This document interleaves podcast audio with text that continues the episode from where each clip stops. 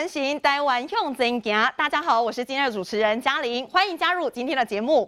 国民党四大天王韩国瑜、朱立伦、赵少康、江启臣年前聚餐，他们要营造大团结气氛。好，这难道是韩先生二零二四的起手式吗？虽然他第一时间是否认的，但是呢，他后面。未来何去何从，也没有说留下了一个和伏笔。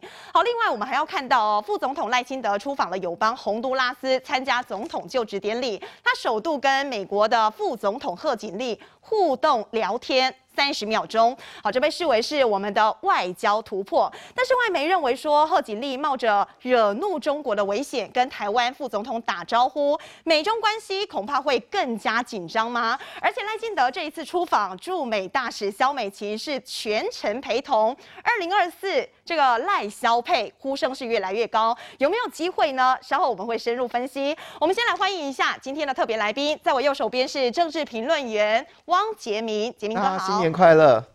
好，另外是民进党新北市议员郑宇恩，祝福大家虎虎生风。好，另外左手边是民进党的基隆市议员童子伟，大家好，新年快乐。另外国民党新北市议员林金杰，平安祥贺。哦，平安雄厚。再来是我们的财经专家徐金黄，金黄哥好。嘉玲好，大家好，祝大家新年快乐。哦，新年快乐哦！今天是新春连假的第一天哦，相信很多观众朋友都已经准备要过年要返乡了。那九天的假期呢？其实哦，今天高公局呢，他们这一次也是高承载管制，每一天半夜十二点到清晨五点钟全线暂停收费。我们先来关心一下今天一大早国道的交通状况。一台又一台的汽车疾驶而过，大家都想赶快踏上过年返乡的路途。春节连假第一天早上八点多，苏花改就出现车流，但苏花路廊沿线还算顺畅。由于连假长达九天，可能因此分散车流量。春节连假第一天啊，到目前为止苏花路廊啊沿线啊交通顺畅。啊，这边提醒驾驶朋友行驶苏花路廊务必全线开启头灯。那。依限速行驶啊，以确保行车安全。交通部长王国才一早也来到高工局视察，发送加菜金，感谢过年加班的工作人员。不止送红包，部长也建议春节返乡出游的用路人可以考虑走西滨替代，要善用我们西滨快速道路哈。那西滨是一个非常好的一个替代道路，而且它是这个包括庙宇，包括湿地。包括渔港啊，所以也可以把它当成一个非常幸福的休闲公路。西滨台六十一线替代国道一号、国道三号，台九线来替代国道五号。高公局预估国道较顺畅的时段，初一至初三南下，午后一点出发；初三至初六北向，则是中午十二点前出发。其中初三、初四预估是北返的交通尖峰日，中午过后将出现长时段的拥塞。初三、初四在国一、国三的部分路段北向车流，还有初五、初六的国五路段将实施国道的高承载管制措施。交通量较低哦，那大概较于一百一十一年春节连续假期大概减少百分之十一。那就今日整体的交通状况来看，那预估本日的交通量约为一百一十百万车公里。那相较于平日呢，大概增加大概是平日的一点三倍左右。在中午前都可能会有车流出现的状况。那建议大家可以利用下午的离峰时段行驶国道。春节开车出游返乡，也务必注意行车安全，才能开心出门，平安回家。哦，九天连假时间很长，所以看起来呢，今天国道整个看起来还算通顺。那今天早上呢，我们的金洁议员还去台中哦，说路上都非常顺哦。不过这一次九天连假，大家最关注的当然就是我们的防疫了。我们看到呢，中央已经有说，这一次如果说在过年期间你要走访一些庙宇啊，还有一些宗教场合的话，是有一些规定的，大家必须要量体温，然后也要戴口罩，全部都要。戴口罩。另外呢，当然影响最严重的就是说，你完全不可以有任何的跑脱行程。那另外也要做人流管制、动线的安排。餐饮的部分呢，进到庙宇肯定是不能够饮食的，还有住宿跟一些易传播的器具。这一次非常特别哦，是不能够跋杯，也不能抽签的，因为这样就会有一些接触，担心说这个病毒呢会持续的扩散。好，另外我们看到呢，指挥官陈时中有说，这个春节呢亲友聚餐的活动一一定要控制人数。如果说你打完两剂疫苗了，就可以回家安心的探视你的长辈是不会有问题的。或是说你干脆不要跑这一趟哦，就电话跟视讯方式来取代。那走村散心的话，暂时不要前往人潮密集或是一些密闭的空间，还有比较通风不良的地方，也尽量不要去。不过我们看到台北市哦，柯文哲他似乎很小心哦，前两天就已经提到说台北市是要升。二点五级警戒，好，这个二点五级到底怎么规定的？其实并没有太大详细的说明。那另外他说呢，这个餐厅吃饭呢，仅限外带跟外送，尽量是往这个方向去，不要在没有打疫苗的情况之下去跟人家吃饭啊。他认为说这个是害人害己，有条件的禁止内用。好，现在看起来整个台北市呢，在柯文哲这一身下呢，其实好像疫情是比较紧张，也比较警戒的。现在最新呢，这个疫情指挥中心已经有最新今天国内的最新疫情说明，一起来听。那落地采检九例，那居家检疫采检二十四例。那这个本土病例里面十五例，有九例哈都是在我们哈在居隔里面哈，那阴转阳的，好或者直接对社会有影响的哈是六例。那至于在这两天的哈境外这一这一入也在落地采检，啊都逐渐比较少哈。那昨天这九例，其实我们昨天验的是蛮多的哈，九百九十九人哈，将近一千人，那只有九例，那百分之零点九。好，那进来的落地产稍微比较少，但是进来的啊，在居家检疫在前一段时间高高峰的时候进来的人比较多，哦，所以相对在居家检疫的进来也会比较多，在居家检疫被验出会比较多哈，在解隔的时候要验的哈。那今天早上哈有五班进来哈，呃四班哈，总共验了三班了哈，三班验了一百零八人。好，一百零八人，那到现在还没有验出的哈。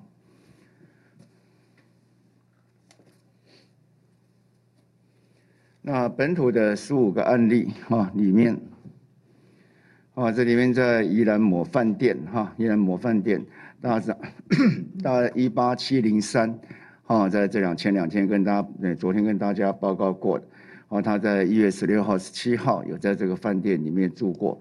然后回回高雄之后，哈，然后发病确诊，那家里两个小孩跟他都确诊。那前昨天也包括一个台南的友人，好到他家里面去，哈，他好那也确诊，哈。那今天他这边又多了，好三个，那三个都跟这个哈一八七零三哈相对有关，哈，一个是他小孩一八七四九，哈，他的幼儿园的接触者，哈，他幼儿园也当然都是框列采检。还有采出一位是一八七七一，那至于他还有再有两个朋友，应该是夫妻，哦，到他家里面做客，那在裁剪，那也是哈是阳性哈，那所以在这里面就有三位哈是对社区还没有这个哈，就是说其他还没有框列哈，那目前还是有影响要持续注意的三例。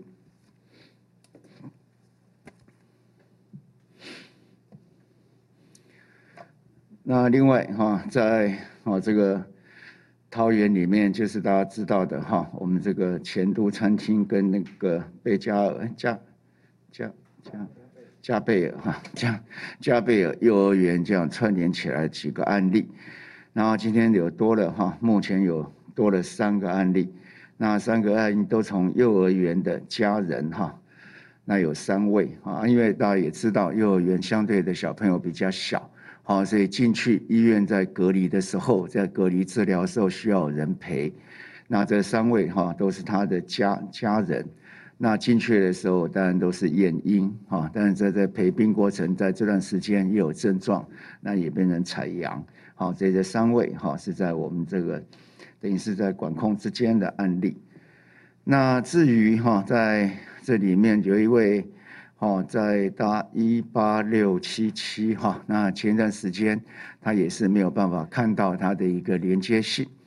好，后来我们知道就是说他有到这个一八六三四，好，大家知道说一八六三四从一八六三一，好，就是在幼儿园的哈的阿嬷哈，那有到餐厅里面有足迹重叠吃饭，然后衍生到一家人，然后到这幼儿园哈这样的一个关联性。那他家里面的一八六三四哈，有从事这个相对的一个美甲哈的业的业务哈，那所以一八六七七哈就有跟他的女友到这边去哈去做相关就就说接受服务了哈，然后他的那个时候都一直找不到，不过我们现在就一个是他的一个到他的工作室这样的一个有接触哈，就跟一八六三四的确诊者有接触。那刚刚今天还没有列入我们的案例，大家要只好列到明天。才刚刚我下来时候，好才来报，就是说他是跟他这个一八六七七是跟他女朋友一起去的，好，然后本来女朋友没有，那现在女朋友还没有验完，女朋友现在验出来是阳性，好，所以大概这还是哈，应该是很明确是跟一八六三四这样的一个接触者的传染。加上一八六七七，好，一八六七，他的工作场域跟他其他的亲密者的一个哈接触者的一个怎么讲的一个检验哈，都是阴性，好像也验了五百多多人嘛哈，工作场所，所以相对这个连接起来，那也在属于我们比较可了解的范围。那当然，好，未来这个还要持续的看他的基因的定序怎么样。然后在这个左上角，哦，左左上角哈，这几这几位哈，渐渐也可以看到这三位左边的三位。那我们现在看到他跟一八一五四哈，就是也是一样，前都里面最早那时候我们也找不到感染源的，哦，有一个母女，然后她妈妈有大南市场的足足迹。然后现在在外面的这个哈一八七零九，它有大大南市场的足迹的重叠，哦，所以这要进一步的哈再去把它查证清楚来哈。不过这几个比较担心的，现在看起来好像都有一些哈相相关性哈的连的连接。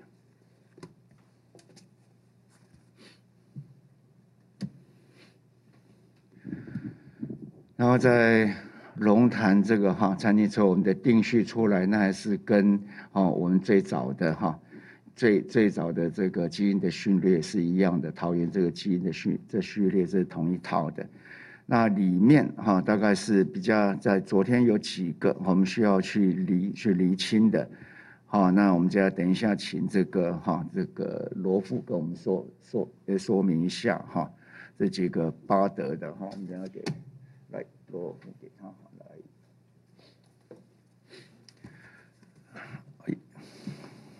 啊，另外在哦亚亚序的部分又验出四位，不过这四位都是在隔离中，都在基检哈，在基检所里面隔离，然后被验出来也是阴转阳的部分。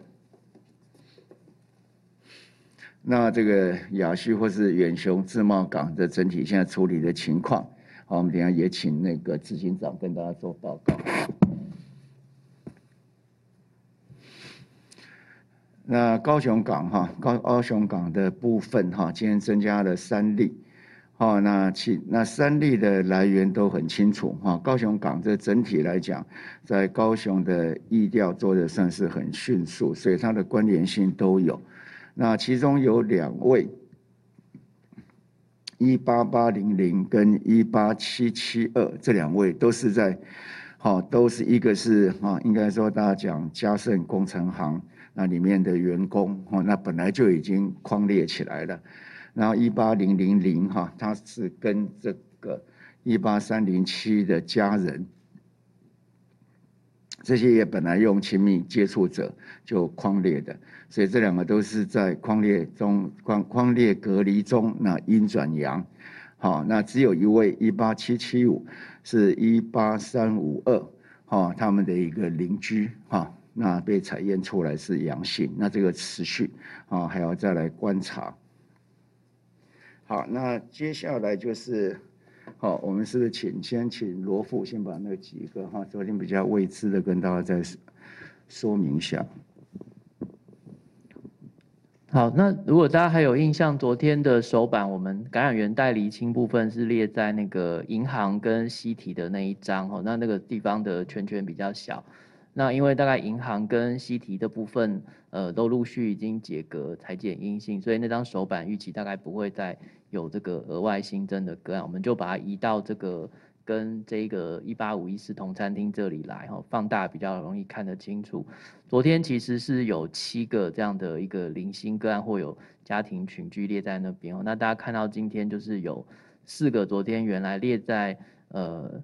应该说有有有四个原来列在那边的个案哈被移走，然后呃四个事件，那今天有新增一家人，就是一八七八零跟一八七八一哈，那这是一对夫妻，那大家应该也从这个地方的报道看到说他们是在这个大同公司上班哈，一位是在公公司内，另外一位是驻点到桃园市政府。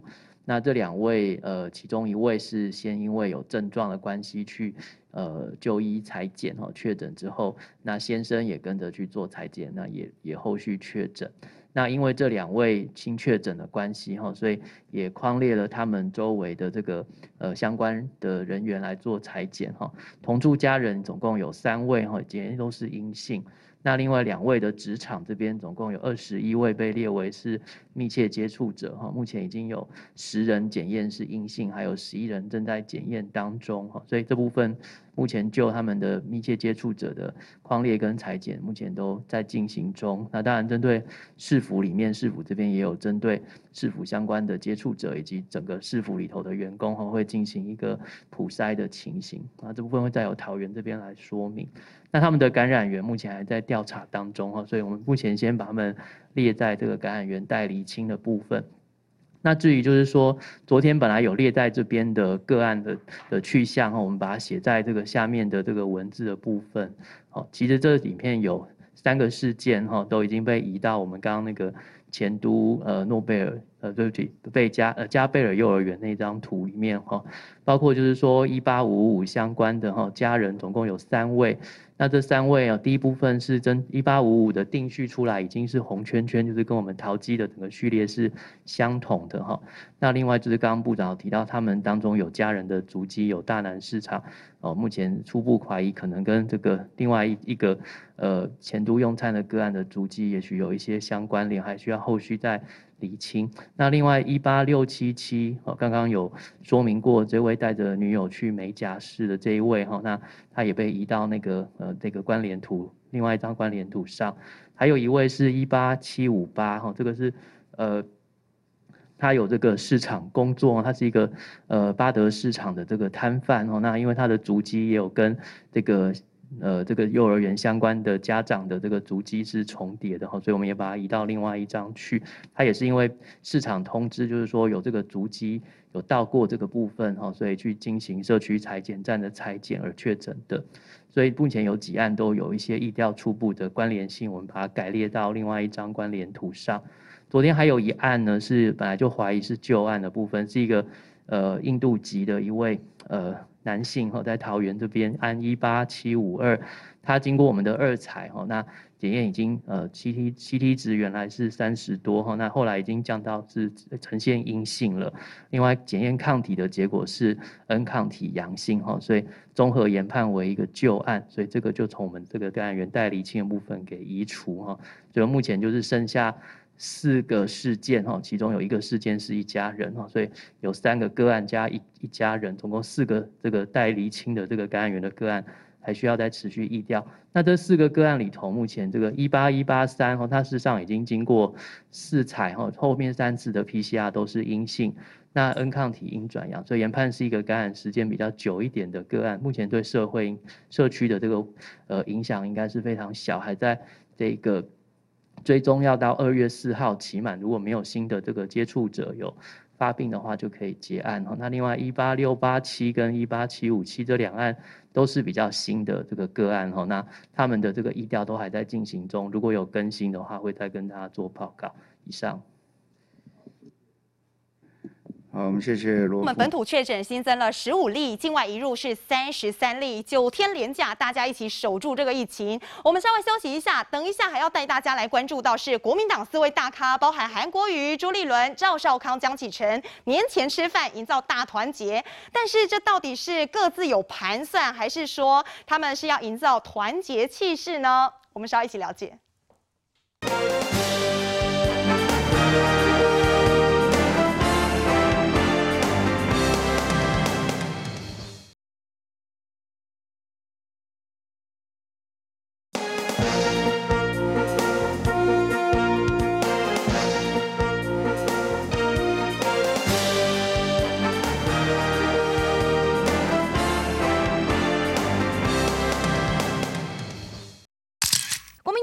大山头，韩国瑜、朱立伦、赵少康、江启臣同时在脸书 PO 出聚餐合照，预祝新年快乐。这场餐会是韩国瑜做东，他还下了注解说：“人心齐，泰山移。”首先要谢谢你啊，昨天晚上这个这个着急这个请请我们吃饭啊，这蛮温暖的了哈。那团结这个字最少已经喊了快三十年了，是是，三十年来每一次国民党假设选举失利。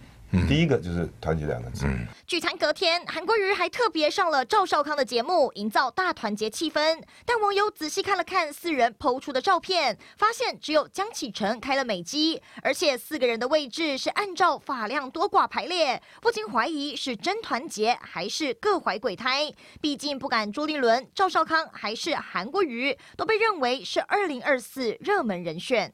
国民党将来要打的这个团体战谁适合谁就出来嘛，放心好了哈，这这这个绝对不会为了这个哈说二零二四谁要出来啊，搞得分裂，绝对不会。大家都想太多了啊，其他的这些选务工作啊等等的，我想那个。就算要谈，也不是在这样子的场合来谈。与会者都强调纯聊天，但网友还发现四人贴文人气大不同。韩国瑜按赞数七点八万，比第二名的朱立伦多了四点四万。韩流人气依旧，他也透露年后新动作，要走遍全台办读书会，更被视为累积人气，为二零二四铺路。是不是二零二四的起手式啊？没有，没有，完全没这个意思。韩国瑜虽然否认，但饭局却缺了也被看好直攻总统大位的新北市长侯友谊，就被联想是在联合次要敌人打击主要敌人。嗯，当然很多人会问，那那你怎么没有请县市长？嗯，侯友谊啊，卢秀燕啊等等。嗯嗯。我说我我说现在嘉义市副市市长还兼副主席，嗯，那要不要一起请？嗯，到最后就变成一个政治大败笔了。韩国瑜解释再解释，但国民党一场团结戏码，看看还是藏了不少玄机。哦，韩先生真的非常厉害哦！一场饭局他做东就引起了这么多讨论，这么多话题，真的非常不简单。那当然，这四个人都出来了，当中就有三位就被认为说是蓝营二零二四总统大位的热门人选。那四个人还在同一个时间来发文哦，只是说这个照片当中哦，网友也非常厉害啊，也点出了很多小玄机、小小的梗在里面，包含呢这个谁有开这个美机啊，还有他们的座位还是按照这个法量来的，网络上有。有很多梗图哦，金王哥好像有做了一些收集。对，因为你看到韩国瑜出现的时候呢，你就可以预期到他一定是一个状况。什么状况呢？就是京剧、京剧加京剧，然后有梗、有梗再有梗。为什么这样讲呢？你可以从三个部分去做观察啊。第一个部分是他登场之后呢，大家都一直在看什么呢？看说，哎，这四个人的头发是不是有安排过的？所以你可以看到网友真的很厉害哦，网友的创意马上发挥出来。你看，就有人说，你看这边在讲说这个是赵少康的部分，你看。头发的成长期、头发的退化期、头发的休止期到落发期，oh. 然后所以四个人按照头发的状况排列了一圈，然后网友甚至在下面呢还有加个零八零零的免付费电话，啊，这电话不要乱打，不要乱打。然后这是第一个部分，你可以发现头发的部分，而且我们再这样讲，其实我觉得头发部分这个是刻意安排的，为什么？嗯、因为韩国瑜自己的不知道是小编还是本人下面去留言的部分呢，刻意去留了一句说哦。竟然发量的部分也有人拿来做文章，结果你知道他这一句留言有多少人按赞？多少？有一点六万赞。哇！他这一则贴文就已经十将近十二万赞哦。然后这一句头发的留那个留言的部分就一点六万赞，所以显然这个部分我觉得头发的部分是刻意安排的，但是网友的哭手就不是他可以安排的，所以你可以看到。这个网友的哭手就更有趣了。这个网友哭手呢，把这四个人，因为这四个都是现在看起来国民党都很有可能选二零二四总统的人选，至少赵少康大家认为他会，朱立伦大家也认为他会，韩国瑜这次的起手式大家更认为他会，所以呢，有网友就故意排列这个出来，在。朱立伦跟韩国瑜头上，你可以看到这个网友写什么？输给蔡英文。然后在赵少康的头上，这写了一句输给陈水扁。但我觉得这个比较悲催的是这一句，因为他还搭了虎年进去，在江启臣的上面写一个 Who cares？然后这一句看起来呢，你就发现网友的哭手真的是无上限。但是我们必须要这样讲，韩国瑜这次的付出不是没有政治上的意义的。首先，你先看一件事，韩国瑜这次呢付出之举，他特别讲了什么？他就讲螃蟹，对，他为什么讲螃蟹？他去谈到说，哎，他这个他以前呢，就看到有人在卖螃蟹，那他的地点呢，这个经过人家解释说，韩国以前哦，在辅仁大学后面，辅仁大学后面看到有人在卖螃蟹，卖螃蟹的时候，他就发现，哎，这个老板的那个篓子上面没有加盖子，他就问这个老板说：“哎，老板啊，你这样螃蟹这样爬爬爬，不会都怕不怕跑出去吗？”结果这老板就跟他解释啊，解释说不会，因为爬到最上面那个螃蟹呢，下面会有其他的螃蟹把它给拉下来，所以呢。自然而然，螃蟹就被限制住了，所以不会爬出去。那韩国瑜讲这个话，他特别再进一步说，所以他说国民党哈，过去三十年来就是没有团结过。那当然，他的定义范围在哪里不知道，可是他的意思就是说，这个国民党内呢就会有这样，有人要出头的时候呢，后面就会有人要把你拉下来。但我心里在想说，哎，这一件事情他在讲的时候，难道他都都没有发现这一句话刚好骂到他？隔壁隔壁隔壁的赵少康吗？因为在这一阵子修理他们国民党党主席最多的是谁？修理朱立伦最多的不就是赵少康吗？战斗蓝。修理到有人都戏称说，哎，战斗蓝会不会变成内斗蓝啊？说从对外战斗变对内内斗，在这个情况之下，人家就说你这个螃蟹说没有发现就先指到旁边的赵少康了吗？所以这个螃蟹说一出来呢，他说这个是要解释说什么呢？解释说绝对没有要猪下韩上。什么叫猪下韩上？因为之前的韩粉一直在要求说什么？哎，你去注意看哦，这是韩粉最多哦。韩粉很多的社群就认为说，朱立伦下来，韩国瑜上去当主席啦，朱下韩上。所以韩国瑜昨天特别讲说，他绝对没有要朱下韩上的意思。他说要团结，但大家都会知道一件事情，通常越喊团结的时候，就是越不团结的时候嘛。错。所以这件事他一讲出来的时候，大家都会觉得很错愕。但人家觉得更歪楼的是什么？更歪楼的是韩国瑜复出的时候说他有个心愿要办文武学校。哇，这文武学校韩国瑜说法怎么说？韩国瑜说这个太阳下山锣一敲，哎。全部练武，那他在讲什么事情？他就是带广播节目里面带带带带到哪里去？带到在讲这个云林西罗七砍的武术。所以你会发现，韩国瑜到哪边，金句就到哪边，梗也到哪边。可是这一件事情他在讲出来的时候，网友为什么马上把它做成梗图？说太阳下山，锣一敲，全部练武。因为人家就说你开什么玩笑？对于家长来讲，小朋友太阳下山，第一没有敲锣，第二太阳下山要干嘛？吃晚餐啊！哪一个家长告诉你的小朋友，太阳下山，锣一敲，然后就跑去练舞？所以这就是为什么当韩国瑜讲出来了之后呢，他又掀起一波网络声量的高潮跟讨论的高潮。但是我们要讲的是，对于这个动作，你要注意到的是，看起来韩国瑜仍然是志在二零二四。所以今年二零二二的国民党的选举呢，看起来韩国瑜是要表示说，我不会缺席哦，他要发挥他辅选的角色，他要让他自己。仍然变成国民党太阳这样的声量，可是大家要看的一件事情是，那经过你们二零二二这样选举之后，难道明年的二零二三、后年的二零二四，你们这几个人都甘愿放得下总统大位，彼此不竞争吗？显然，多数的民众对这件事情也是打个问号了。对，这一场饭局，大家都很多话题啦，大家各自解读。那可是我们看到韩国瑜他一再强调三十年来第一次，然后他还说人心齐，泰山移，他就是要强调说国民党现在就是要做一个团结的气势。那刚刚青黄哥说啦，他肯定不会放过二零二四。不过他隔一天他接受赵少康的访问的时候，他怎么说的？他说呢，二零二四哦，目前为止完全没有这个计划。至于未来如何，他不晓得。哎，所以大家他也是留了一个伏笔啊，他接下来来会怎么走，没有人知道。我们来问一下金杰议员，韩国瑜他现在打算到底是什么？那这个座位上这四个人，另外三个人他们的想法又是如何？呃，十二月二十五号，那新北市议会办的一个回娘家的活动，那么当天韩国也有来了哈，那他也是以前的台北县的县议员。那这个他要离开的时候，我就一路送他到门口。那我也跟他聊了一些啦，然后讲就是说，韩总，那有什么计划没有？他说没有没有没有，先把这一个签书会先办好。那我就我就我再继续问他，就说，那你这个年后呢有什么打算？啊，他就讲就是说，目前没有打算。哦，先帮国民党哦稳住下来，帮国民党稳住下来。那我觉得就是说。有很多人说他会不会这个韩上猪下，没有这样的一个问题了哈，因为这一个朱立伦是民选，是我们党员投票产生的，没有理由就是说现在是韩上朱下的问题也没有。那我觉得就是说韩国瑜呢，他目前啊，他也是讲就是说帮助国民党好在二零二二来打赢这一集的一个选战。我倒是觉得哈，那这个赵少康回来对国民党来讲也是一种提振士气了。那对，虽然你回来，我也请他到我们的中常会来讲，来演讲。那我讲就是说，到底国民党要如何团结？那国民党不能讲，就是说，不能一直嘴巴讲，嘴巴讲讲说要团结，阿里拜那走。没有，我就在常会里面提到，就是说，啊，请赵少康依照他过去，他有很有浮选的经验，来帮国民党在二零二二打赢这一场选战，我们再来谈二零二四。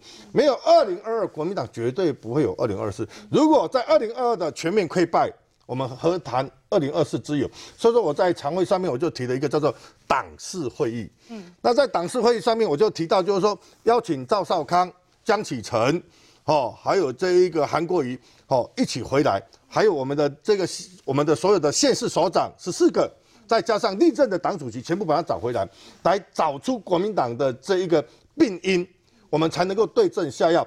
到底是我们的路线问题，还是我们的定位？定位问题，还是九二共识问题，还是我们的名称问题，甚至于有人跟我讲，就是说林金杰常委，你能不能帮我提叫做中华台湾国民党？我就说没有问题，我只要哦这个有人建议，我们都做，我们能够让民众接受国民党，哦这个未来在台湾是有信心的，哦国民党带领台湾走出这么多年，虽然在这几次被民进党拿走了执政权，我觉得。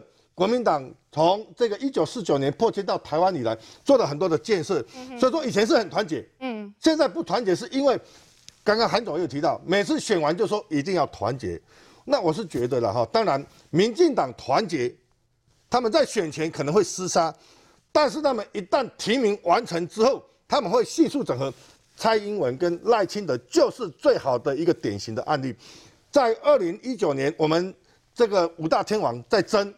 争到最后，哦，大家分崩离析，大家不团结，以至于我们二零二零输掉了，这就是我们基层很焦虑的一个地方。现在看到韩国瑜终于主动来邀请这个案，这个案子哦，我知我大概在十八号我就知道，我就接到讯息就，哦，这个因为我在党事会议的时候也提到韩国瑜，韩国瑜也提到就是说，金姐你为什么要讲我呢？我就说你老是不能在家里呀、啊。你总是要来出来帮国民党啊，因为过去国民党好帮你打的总统的选举，帮你打的高雄市市长的选举，好，那你现在国民党好这个气势这么低迷的一个情况之下，那一天我也跟他讲，你应当要回来好好的帮我们来做整合的一个工作。韩先生回来真的有可能吃一场饭，这样喊个团结，大家都团结吗？我们刚刚看到紫委议员刚刚在旁边听了一点害讨呢，你有什么不赶快意见？韩国瑜这场饭哈，如果四个人吃一场饭，我看是各怀鬼胎啦。哦，各怀鬼胎。大家有没有注意到那个包子的那个蒸笼里面？嗯，只有三个包子。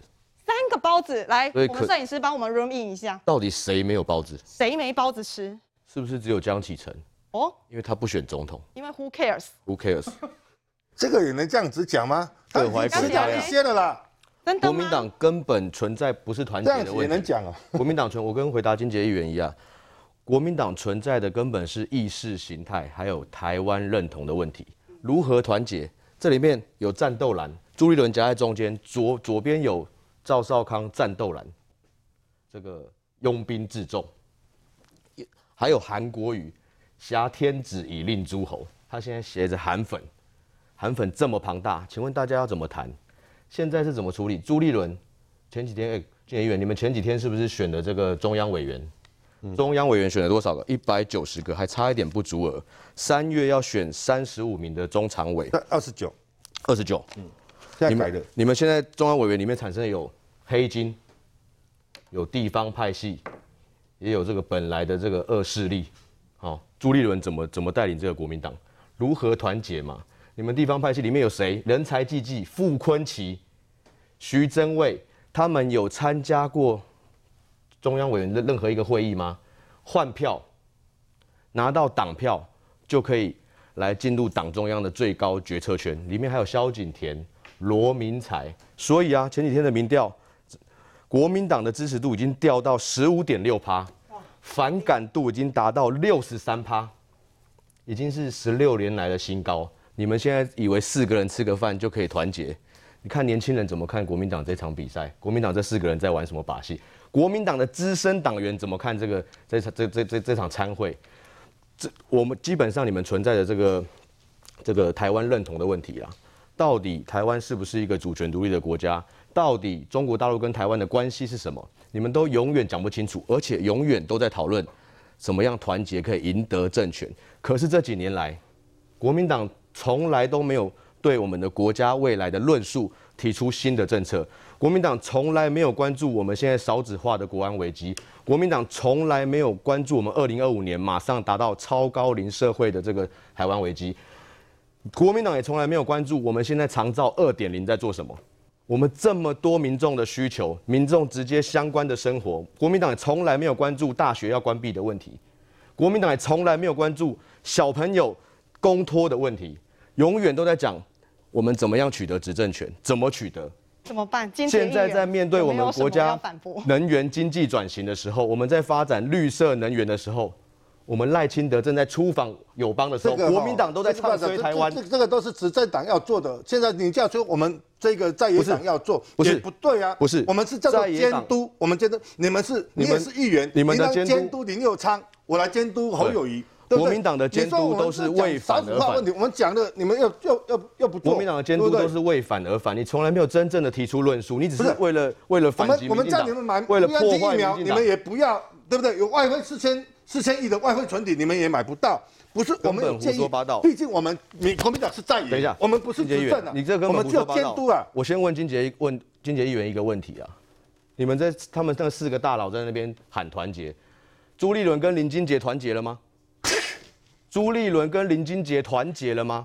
啊，这问题。国民党新北市主委悬缺那么久，侯友谊市长。蒋根黄议长都推荐林金杰议员来担任新北市党部的主委，为什么朱立伦不要？没有，没有，里面存在的地方派系怎么整合的问题，还有大家的摩擦嘛？怎么合作？怎么团结？光一个新北市林金杰议员朱立伦都搞不定呢？慢慢慢慢慢。哦，看起来我们现在哦，怎么团结？何来团结？四大天王这样坐在一起吃饭要喊团结而已，基层还有很多很多派系，很多很多的问题，大家都要去谈。我们来问一下杰明哥，杰明哥你怎么看这一场饭局？你应该有不同看法。不过看子伟这样实在太尴尬了。金姐好不容易替国民党说几句话，结果只问你一件事啊，朱立伦跟你团结了没有？我真的觉得子伟太坏了，太坏了，太坏了。好，隔板。隔不住火花。不不，我们我们换一个角度来看呢、喔。其实呃，我们从最新的一个民调来看，赢家会是谁呢？赢家当然是这个韩国瑜啊。我们来看这个图档，如果可以照得到哈。为什么？这个是最新的，这个红色线呢就是韩国瑜。你可以看到这个声量呢，直接从相对低的地方直接飙升。但是对于这个赵少康跟江启臣哦，这是我们说的，这他们最近一周的一个声量哈，这最近一周的声量。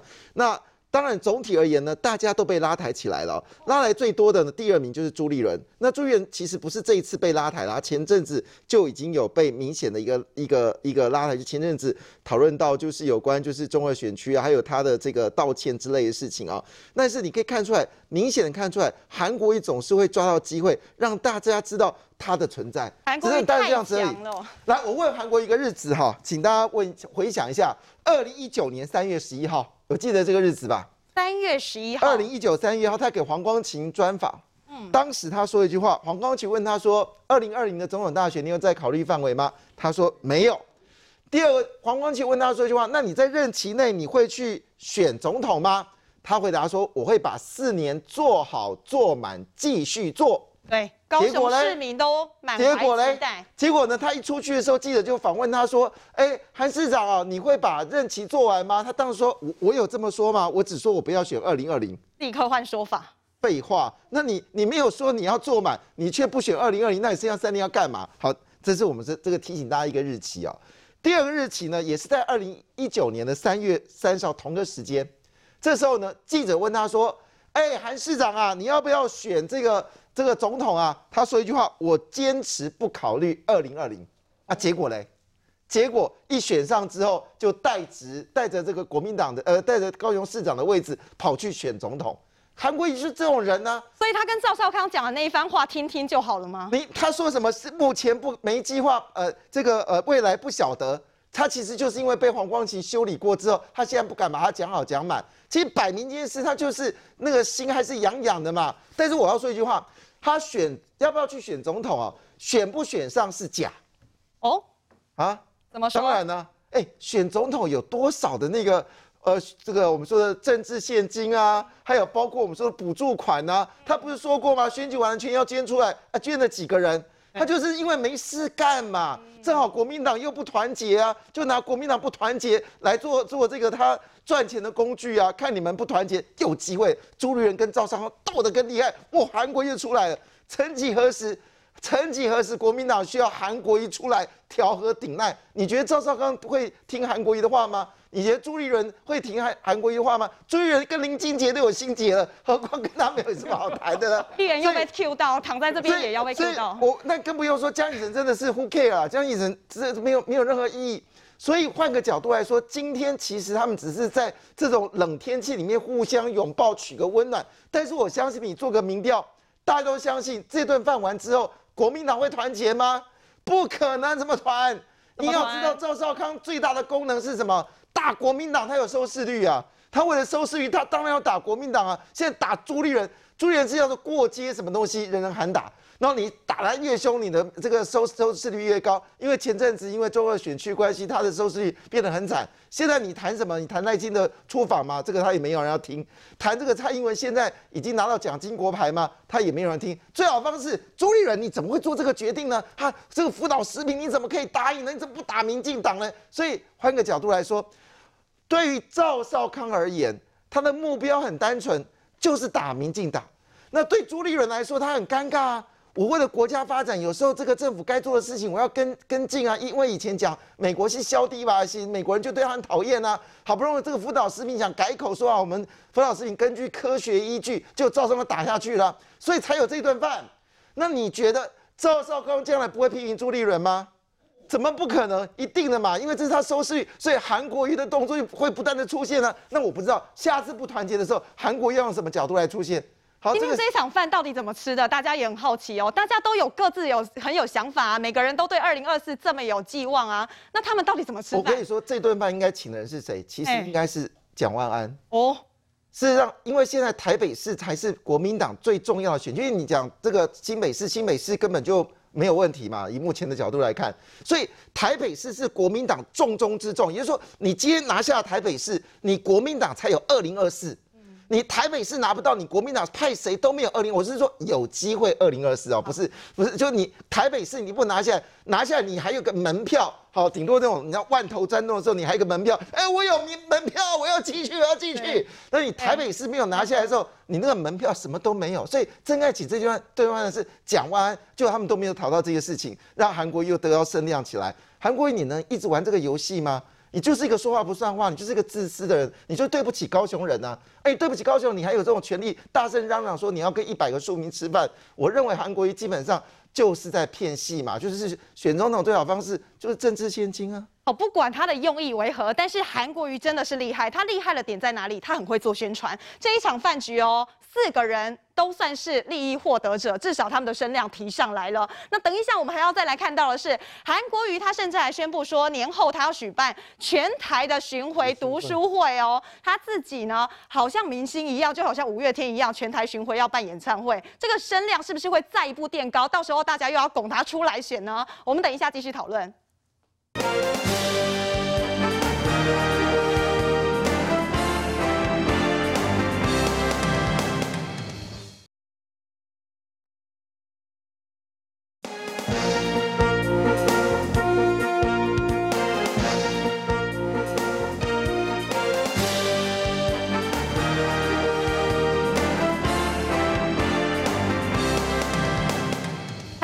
做东请吃饭哦，四大巨头全到齐，大家都在好奇说，接下来这个四个人呢，他们到底有什么样的安排？那韩先生真的不选二零二四了吗？这场饭局哦，到底还藏有什么样的猫腻啊？我们来问一下雨恩。其实我觉得，呃，韩国瑜先生这一次他还算是蛮大方的，因为他没有坐在 C 位哈，哦、因为大家都说，哎、欸，会看说谁是坐主位嘛。啊、这四个是要怎么 C 位？对，所以没办法 C 位，所以可以看得出来，他表面上我觉得他营造出一个呃，真的是人心齐泰山移的感觉。但是你可以看到这一次的吃饭，呃，我觉得最成功塑造形象的人是谁？是韩国瑜。他塑造一个形象，就是说他成为他成功团结了国民党。你看。呃，朱立伦没有办法团结，江启臣没办法团结，赵少康没办法团结的，我朱立伦团结。林龙做被搞的我来，对我把大家都找来了，嗯、我成功的去呃团结了成民这个国民党一个一个形象哈，他有可能会取代朱立伦。嗯、那第二个，赵浩康之前一直在批评这个朱立伦的时代已经这个小圈圈的时代已经结束了，要扩大决策圈。OK，正是朱立伦呃朱立伦跟。赵少康之间的这样子的一个纷争哈，赵少康这一次成功的进入了决决策圈哦，那我觉得这个部分也是这一次参会的意义。再来就说，哎，朱立伦的这个整个呃这个魅领领袖魅力，其实真的没有韩国瑜这么强哦，所以其实我觉得也有一点给朱立伦穿小鞋的概念哦。那我觉得呃接下来虽然说韩国瑜明年要去做呃今年要去做很多的这个签书会，可是我觉得他在形塑一个他这个良善的力量，他要大家忘记。韩国瑜是怎么输的？韩国瑜的亡国感，韩国瑜的网军、韩粉，还有他的这个呃整个呃这个落跑市长的这样子的一个名称，过去点点滴滴都给他过去。因为其实我觉得台湾人很善良，因为台湾人很健忘，就是善良。也是比较健忘一点，就是大家会忘记他过去曾经做过什么事情。那他现在的这个成立这样子的一个基金会，然后去走亮台湾，去点亮台湾，他会觉得哇，韩国又回来了，他又给我们一个希望。可是大家不要忘记他曾经做过什么事情，而且他的争议性的言论也非常多，他歧视女性，然后他呃这个说出一些很荒唐的这些言论等等，我们不一一赘述。但是我觉得这件事情呢，还是要提醒观众朋友，就是说呃他刻意在营造一个形象哈。那我觉得整个。呃呃，要团结的形象，但是我觉得国民党不是不团结，国民党败是败在呃他们呃没有战略，没有路线。嗯、那从以前开始，江启臣他曾经想要重新塑造九二共识，对，可是呢他被党党想要改革，但是他被马英九大批，所以呢他黯然失色。嗯、那这一次朱立朱立伦的问题是他又又又亲中又亲美。那他这种没有路线的问题，其实大家还是会挞伐他的，因为呃，国民党就是败在没有路线这件事情。所以我觉得呃呃，在这一次的参会里面，我看到的就是其实就是还是只是做表面，而且他们说他没有谈选举，然后那你就知道啦，这个大家就是呃各怀鬼胎啊，对，对不对？他们这四个人的心就跟女人一样，因为女人心海底针嘛，所以没有人知道你自己在想什么，然后大家还是在盘算。大家还是在盘算二零二四，所以我觉得这场参会大家互相拉提。可是呢，大家可以注意到说，其实我们有时候政治人物一起吃饭，我们互相标志对标记对方。对，他们四个大咖没有一个人要标记，没有标记，但是他们发文时间是同一个时间啊，想必是有讲好的喽。应该看起来是有讲好的，但是我觉得没有标记对方，这样哪有人心齐？我们要表，我们每我们一一群政治人物，我们参加一个活动，我们要表现团结，我们就同个时间发文，然后我们互相标记。对对。就代表说一个呃，大家感情很好的、哦。这个在绿营里面很常看到 take 来 take 去啊，对，然后下面还会留言呢、啊。对，我觉得这他们可以学一下，哦、就代表说他们不想要互相这个去导流量，不想要互相支持者互相去互相留言、嗯、等等。但他们做法很不一样，同一个时间来发文。同一个照片，同一张照片，有没有？有，这其实我觉得心机也很重，啊就是说，就是说你们就是只是一个单纯的吃饭，你有需要跟我们讲吗？那再来还有一件事情，我也特别想讲，呃，韩国瑜有解释说，哦，要找谁要找谁，就要找谁就要找谁。对，哦，我刚刚算一下，也不过十个而已啊，十个你找不起，十个人。对啊，那我会觉得说，他们这种就是搞小圈圈啊，搞小圈圈，其实也不太好了。对啊，你都找嘛，那人家不来是人家的事情啊。你要选二零二四，你没有这种。没有这种度量吗？所以我觉得，当然这件事情就是呃，真正人吃吃饭那个背后的学问真的是非常非常的大。好，我们谢谢宇恩。宇恩刚刚在讲的时候，有一个人已经在这边按捺不住，准备要压起来，就是我们金杰议员。等一下有关蓝营的一些，他们是不是有很多话想讲？其实他们是要团结的啊，要怎么做？我们等一下继续来谈。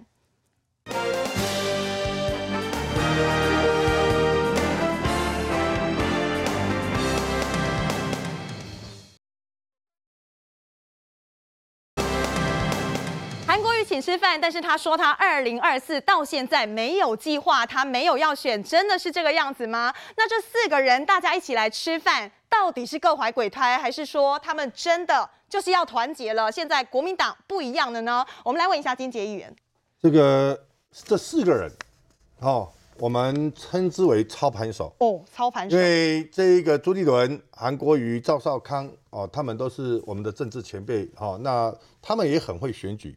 那所以说这次哦，他们在一起哦，我们就是开始在哦谋略，我们开始在策划哦，我们的年这个年底的县市首长的选举。这个诚如几位刚刚所讲的，国民党真的是哈被你们讲到一文不值，父子娶礼呀，不吃饭哦也不行哦。这个吃饭你说我们各怀鬼胎，那我们到底吃还是不吃？父子娶礼，对对，这个故事到底是父亲要娶你还是儿子要娶你？很难，这个很难讲，很难。我们一直讲要营造团结的气氛，当然宇恩讲的我们会汲取教训。当然高雄怎么输掉的？我们在党内我们都有讨论，国民党是会一个会反省的一个政党。本来我们今天讲就是说，我打个岔，我打好，高雄不是输掉是罢掉，差很多。罢掉，不是我们知道很多，好不好？因为韩国瑜选上之后，后来又选了这一个总统。哦，刚刚你讲的，在三月十一日，二零一九，他接受的黄光芹，他都有讲，我这边都有资料，事实是如此。所以说，国民党要深刻的反省跟检讨，我们绝对。哦，会把我们过去的这一个失败来做一个具体的教训，所以说我们在这一次，我们在这样一个这么好的一个氛围之下，我们展现的是我们的一个团结。我们年底，我们十四加二，我们准备要赢十六个，这是我们主席立下的一个目标。国民党要赢十六席，这是一个很艰难的一个挑战。所以说基本上不太想你再提起这件事情。不是，我跟你讲，再来就是说，我们国民党哦，这一个主席跟我们都没有心结。我们国民党跟民进党最大的不同是说，我们目前还没有深化我们党内的民主。就好像我在这个常会里面提到，我们各县市的党部主委采用党员投票产生，就好像新北市党部主委哦是这个何博文。我们也是希望，就是说，用这样的一个选举方式，让年轻人有机会，大家一起共同来参与。而国民党还是在论资排辈，为什么要用这一个黄志雄？因为他当过三届的立委，所以说金杰，哦，我的在国民党党内的论资排辈还是很浅。所以说不是说他不用，而是在我们的党内有很多的这个人才没有办法轮轮到我们这边。那民进党的属性，他们都是用这个登记采党员投票产生，所以说这一点。国民党还是要深刻的检讨跟反省，民进党他们可以做到党内的这个深化民主，我们为什么做不到？所以说这个我们真的是要反省跟检讨的地方了，不是不是说不用我，而是讲究说我们的这个阶段还没到。我我我补充一下金杰议员的哈，嗯，朱议员现在为了巩固权力，他结合地方派系，他结合小圈圈来担任各县市党部的主委，因为你不是他的小圈圈呐、啊。金杰议员跟朱立伦主席就是没有合在一起。从历史脉络来看，一九四九年哈，国民党到台湾来，他就是用了，他就是因为跟地方没有连结嘛，他没有很直接的接触，所以他用产生的地方派系，他用信用合作社、农会、渔会、山林开采、客运经营来经营这些地方派系，来巩固自己的领导班子。你刚刚上述的那些行业，经济议员你有吗？没有，你也不是朱立伦的决策核心小圈圈。他现在靠的地方派系、黑金或者是黑道来巩固他的基层党员票，来巩固他的领导核心，然后才坐稳这个主席的位置。看起来是坐稳的主席位置，其实是分崩离析啊！大家各自拥山头，就像以前过去那个历史上的诸侯啊，诸侯每一个诸侯他其实是不会点开天阿里红的啦。所以金杰议员，其实你刚刚解释再多吼，你还没有直接的回答，到底你跟朱立伦的关系是什么？我建议啊，我要建议你，嗯继续选中常委，没有，你们没有没有没有继续选中常委，没有没有没有，你来监督朱立伦，已经来不及了。你们中常会里面如果没有像你这样说真话的人，还会写说要汲取教训。国民党，我跟你讲，下一次的民调只会越来越低，因为永远都在深蓝圈里面拥抱，已经脱离台湾现实脱节。你知道吗？我们现在这个时代，包含我跟宇恩议员，我们出生在麦当劳世代以后，诶，在我们的下面的这些小朋友，八年级生、小年小呃九年级生，所有的人都是跟世界接轨的，所有都在用手机、用网络就可以连接世界。当国民党还在拥抱中国大陆独裁政权的时候，中国大陆说一句话，你们都哎都都我们刚刚讲，然后对永远都是炮火对向我们自己台湾，永远你们怎么团结？而且重点是，你们里面又分了好多派。王金平、马英九、马王政争。我印象深刻，我那时候还还在读书，我都印象深刻。还小，还在那个，对吧？这这这职位很坏，他坏在哪里？明明哈吴子家的《美丽电子报》哈，我们的好感度是二十二点六，他这个写到十五点六，偷了七趴掉嘛？没有没有没有，很在意，对对，没有没有什么差另外一个，他是基金会嘛？新北是十五，对对。可是反感度六十三，我们国民党的整体整体是。二十二点六，你现在跟我讲十五点六，你又偷掉七趴，七趴都很重要。我最后讲一个问题啊，来说现在都很重要。我是建议金杰议员继续选中常委，没有了，没有登记了，昨天截止。你要不要解释一下这个问题？为什么你不选中常委？是不是跟朱立伦不合？还是侯友宜跟朱立伦的关系？不是，不是，他不是不合，是失望。不是，不是，不是，他对国民党失望。因为哈，这个要我们要登记会要五十万，我真的昨天还投不出来，所以我们就没有去选的了。登记，你又不见我，你是因为这样子吗？我我觉得，我觉得这个问题要好好的深入的分析。好，但我们回过头来哦，你仔细看这四个人当中，除了 Who cares 的江启臣之外，另外三个人现在其实呼声都还是很高。虽然说这一场饭局之内呢，韩国瑜他可能是哎形象哦，还有他的声量是提升最多的，但是另外两个人难道愿意就这样拱手让他吗？金杰议员你怎么说？没有啦，这个哈、哦，我们再怎么样哈，这个四个人坐下来，其实是我建议的。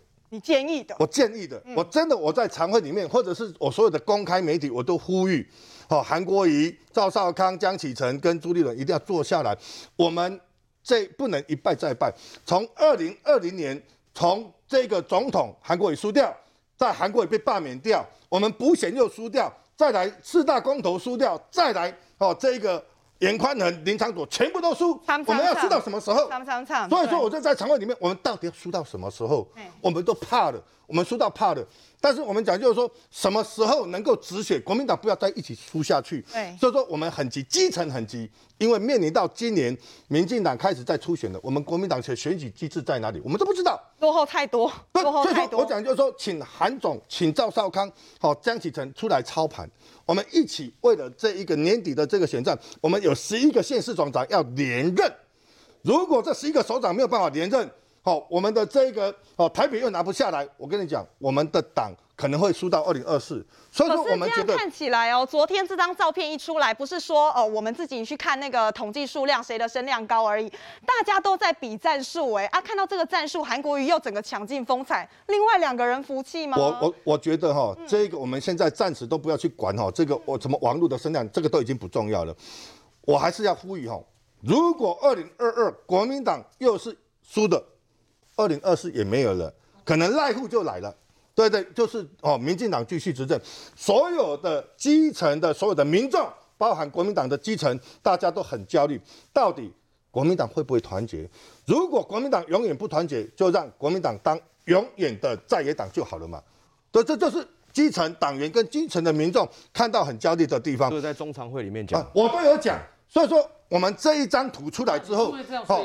不，这一张图出来之后，是我建议，是我建议。如果说有建议，起码朱立伦，哦，这个有跟韩国瑜在联络，不管是谁做东，起码第一波我们已经有在，第二波就是县市首长，好，第三波可能就是历任的党主席。我觉得一步一步来，大家对国民党哈要拭目以待。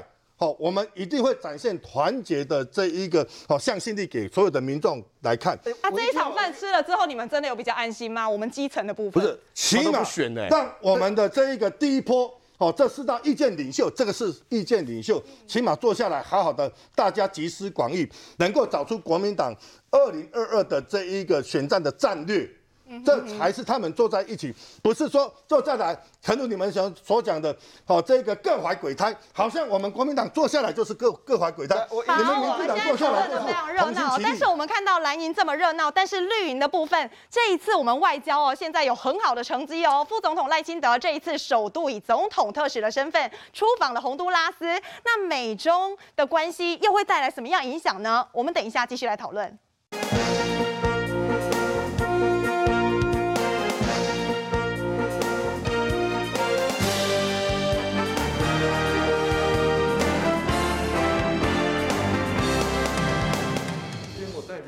副总统赖清德和洪都拉斯新任总统卡斯楚第二度见面，两人牵手热络型贴面礼。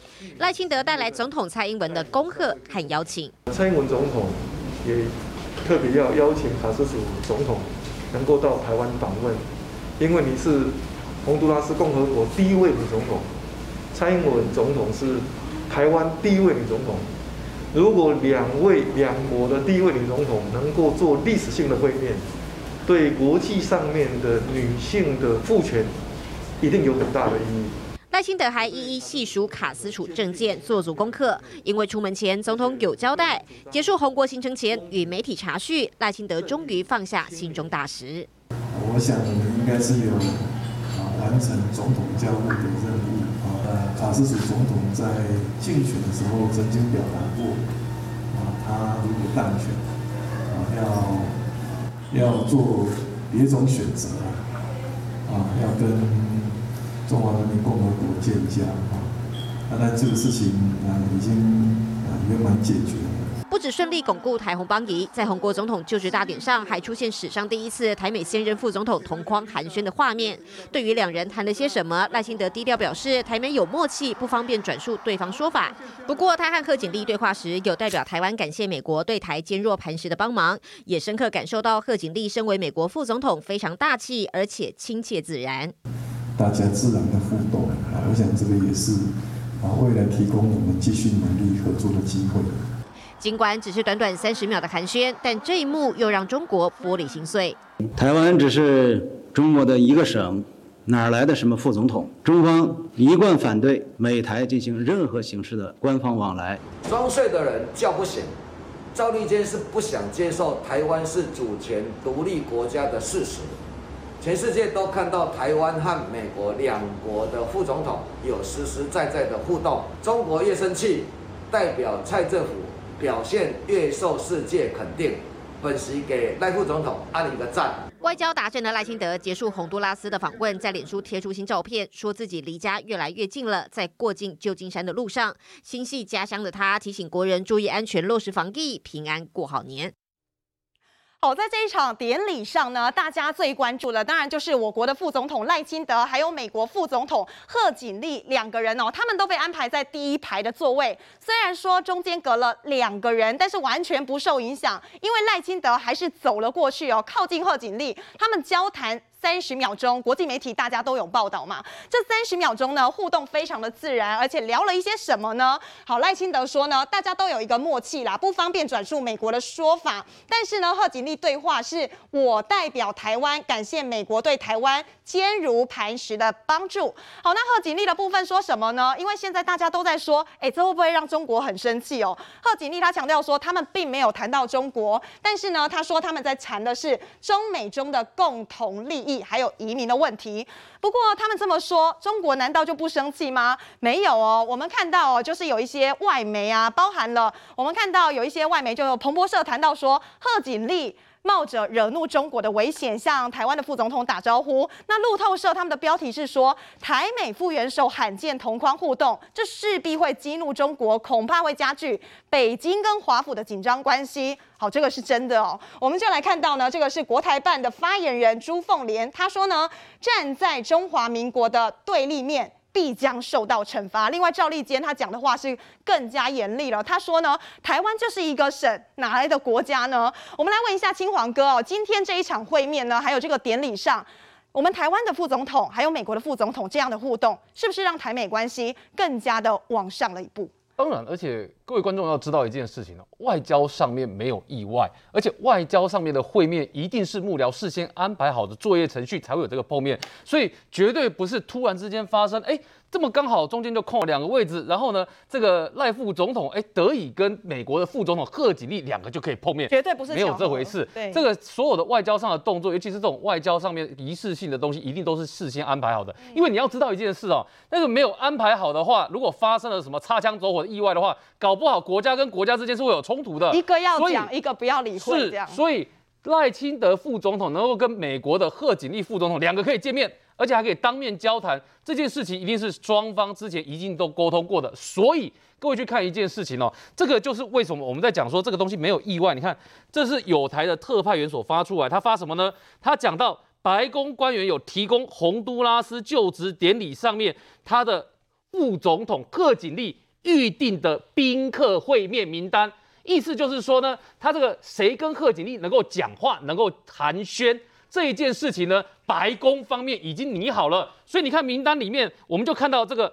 赖副总统名字有没有？Vice President William Lai of Taiwan 早就安排好了，是，而且它里面呢，它还没有特别写 ROC，它直接写 Taiwan，哦，所以美方其实就特别告诉你一件事情：第一个，我跟台湾的副总统赖清德要见面，这件事情是确定的，所以美方白宫方面把这件事情给了媒体的记者；第二个，他直接告诉你这是台湾的副总统。换言之，美方其实就是要表达一个挺台湾的意思在里面嘛，所以才会有贺锦丽这个见面。除此之外，你也看到赖副总统也跟洪都拉斯现在新的总统卡斯楚见面，而且这其中传出来的插曲是什么？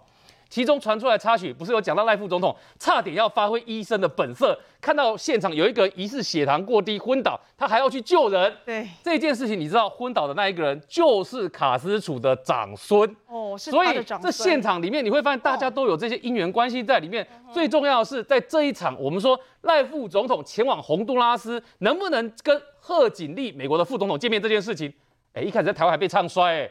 还有学者哦，亲国民党的学者说，这个赖清德这一次他一定是见不到贺锦丽，而且还去黑台湾的国产疫苗，说因为他打了三剂的高端，所以呢，这个现场的宾客看到他一定的，大家就作鸟兽散，没有人敢跟赖清德见面。很显然不受影响。这种阿里不打的言论哦，在赖副总统出访前，哎，有人就讲这样的话，然后还有人说赖清德，而且这还是民进党的前立法委员郭正亮。既然说赖清德分量不够，所以见不到贺锦丽。结果呢，新闻一出来，场面一出来，画面一出来，通通被打脸。他就证明一件事情给你看：赖副总统跟美国的副总统两个就是见面，不但见面，他还象征一件事情呢。台湾在这么多年来，哎。这也算很难得第一次的副总统、副总统，台湾副总统对上美国的副总统两个人见面，这已经算是非常难得的事情。所以，它当然象征台美关系到了一个新的境界。如果不是到新的程度，你会看到中国方面外交部发言人、国台办发言人接连跳脚吗？对，连两位都出来。这两个人，我们开玩笑讲啊，这个是台湾的副总统跟美国副总统在放闪光，然后呢，这个。中国方面只好装瞎，什么意思呢？你去看中国外交部发言人赵立坚的讲话，我问你，那个如果不叫装瞎，什么叫装瞎？他竟然就直接告诉你，台湾就是个中国的一个省，哪来的副总统？摆明了，他连国际间看到的国际新闻，他都要装作没看到，因为国际的新闻发出来的时候，就告诉你这是台湾的 Vice President，连白宫所发出来的名单也告诉你这是 Vice President，就是副总统。所以你看，搞到。那个一个中国外交部的发言人要装瞎，当做没看到这个名词，选择性失明，选择性失明。然后你还看到国台办的发言人朱凤莲还要说，这是站在中华民族的对立面，必受严惩。我请问一下，台湾的副总统跟美国副总统见面，到底哪一点侵害到中国利益？到底哪一点是站在所谓中华民族对立面？坦白说不相干啊！而且这还告诉你一件事情，我跟大家讲哦。为什么里面会提到说赖清德副总统跟美国的副总统贺锦丽见面？他们会谈到中美洲的共同利益跟移民问题。很简单，因为台湾现在跟美国之间呢要成立一个新的基金，这个基金要干嘛呢？大家都都知道，我们台湾的银行超额储蓄很高，所以呢，美国认为说中国在搞一带一路，那我美国也要反制，所以美国不要让自己的后花园就是中美洲的部分。被中国所插旗进来，所以美国希望跟台湾能够联合合作，干嘛呢？协助中美洲可以开发开发基础建设，然后台湾多余的资金也可以帮忙来做投资，借给这些中美洲的国家。所以他们会谈到中美洲的共同利益。台湾跟中美洲共同利益在哪里？就在这个地方。所以那即使是三十秒钟谈到的事情，都不是没有意义的。所以这个消息它能够出来让大家看到的是，美方在释出一个讯息，告诉你。美方跟台湾之间会持续往下合作，不是只有在台积电，不是只有在半导体的部分，而是在像这种美国的中美洲的利益的部分，它都跟台湾要继续合作。所以这也是为什么你看到在中国方面呢跳脚了、气炸了，然后在台湾呢，有些之前看衰的人呢，网友就开玩笑讲：哎，你不痛吗？你的脸不肿吗？其实就是这样来的。这也就是为什么我们在讲说赖副总统这一次去呢，除了他见证了一个台美之间的关系的一个新高度之外，其实对于赖副总统在台湾的声望来讲，这也是一个非常重要的肯定。没错，我们看到这一次哦，赖副他是几乎完全不受影响啊，打了三剂高端，他去到那个地方，洪都拉斯人民就对他高喊说：“团结人民不会被打败。”那双方的对话呢？卡斯楚他甚至还说，蔡英文是第一位女总统，那他自己也是嘛，所以呢，双方一定要加强合作来促进两国的邦谊。另外呢，他事后他还发了 Twitter 哦，他感谢台湾过去曾经对他的家人有政治庇护，希望未来两国可以继续的维持邦谊。那 Twitter 上面的发文呢，感谢台湾的团结跟支持红国的发展。我们就要来问一下，这一次呢赖副的出访哦，除了有包含我们跟美国的关系啊，还有我们跟红国之间巩固邦谊，这一次在外交上面呢，到底还拿下多少分？哦，是，其实我觉得，呃呃，我们这个副总统跟副美国副总统有这样子的一个对话哈，虽然说只有三十三十秒，对，但是这个意义真的是，呃，就是说，呃，是一个很重大的意义哈，包括赖清德他的外交突破，那还有我们的这个台美关关系更深一步，那再来还是巩固了邦交国嘛，因为我们都知道台湾的这个处境哦，要以这个要结交邦交国不是那么容易，我们全台湾就是十四个邦交国，所以说担心一对邦交国，所以如果我一直因为中国利益的关系断交的话，那确实会对于我们台湾在国际上面的地位造成影响嘛。那呃，其实过去卡斯楚总统他的言论，他也曾经说过要跟我们台湾断交嘛，所以大家也都非常的紧张哦。但这一次呢，呃，跟我们的呃赖副见面哈，而且他还提到，他还提到说，呃，因为呃洪都拉斯他们的政权也是一直在转变的。那在二零零九年，呃，洪都拉斯遭逢政变的时候呢，也是台湾提供给他家人庇护，因为他先生也是呃前任的总统。那在呃这个移移转政权的时候，都会有一些政变。那我们台湾也给他们庇护，所以台湾提供的协助非常非常的多哈，他非常的珍惜，感谢台湾哦，而且他一度犯泪，所以可以看得出来说，其实大家都很努力在争取这个邦交国嘛。那当然，中国这样子的一个呃威威逼利诱，其实宏国人也不一定会买单哦，因为其实从捷克大家可以看到，当初捷克也跟中国呢也有一些“一带一路”或者是甚至一些贸易的往来。那最近呢，不只是奶水被被禁，连呃，现在的民主莱姆酒也被禁嘛，那后来我们台湾呃把他们全部收购嘛，所以可以看得出来说，其实中国这种呃威逼利诱，其实在不只是在东欧国家不呃不一定有效，其实甚至是中南美大家也不一定要买中国的单哦。那就说整个民主国家有没有办法团结在一起，我觉得这件事情呢，就是我们后续要观察的重点哦。所以我觉得说这一次的这个呃整个初初始的意义真的非常重要哦。那我觉得呃其实中国也不用气噗噗，因为在二零一三年的时候。那时候的时任的副总统拜登也和那个时候的副总统马英九在这个房地刚有交谈，所以说其实这个也不是说这是呃这个呃就是呃会激怒中国，中国又要几百几百架飞机战机来台湾。不停的来，不停对，不停的骚扰我们。其实我觉得也不会是这么样子的夸张，因为这也不是没有先例嘛。因为二零一三年我刚刚讲过，就说其实呃那时候的马英九就跟那时候的副总统拜登有有在梵蒂冈对谈过，所以我觉得每一次的出访都很珍贵。那我们也希望就是说，不管是执政党或是或者是在野党，大家一起珍惜这个得来不易的这个国这个国际外交。对，这一次呢，真的拿下了这个声量，还有讨论度非常的高哦，包含就是我们跟美国，还有我们跟洪都拉斯，但是在国。国民党这边又有什么样看法？是这样子的，当然哈，能够跟贺锦丽在这个短暂的交谈，我们也是可以高度的一个肯定的。这是一个执政党、一个国家的一个政府，哦，做最大的努力来突破外交的困境。国民党在执政的时候也是如此啊。刚刚议员也讲到，我们哦马英九总统在梵蒂冈也有跟这个拜登，你都已经有交这个哈会过面。其实是这样子的，这一次的一个三十秒的一个短暂的一个会谈，哈，象征意义大于实质意义了。就好像就是说啊，这个宇恩，你代表党团，我代表国民党党团，我们一起来做一个党团协商，三十秒能够谈谈出什么样的一个具体的一个成绩吗？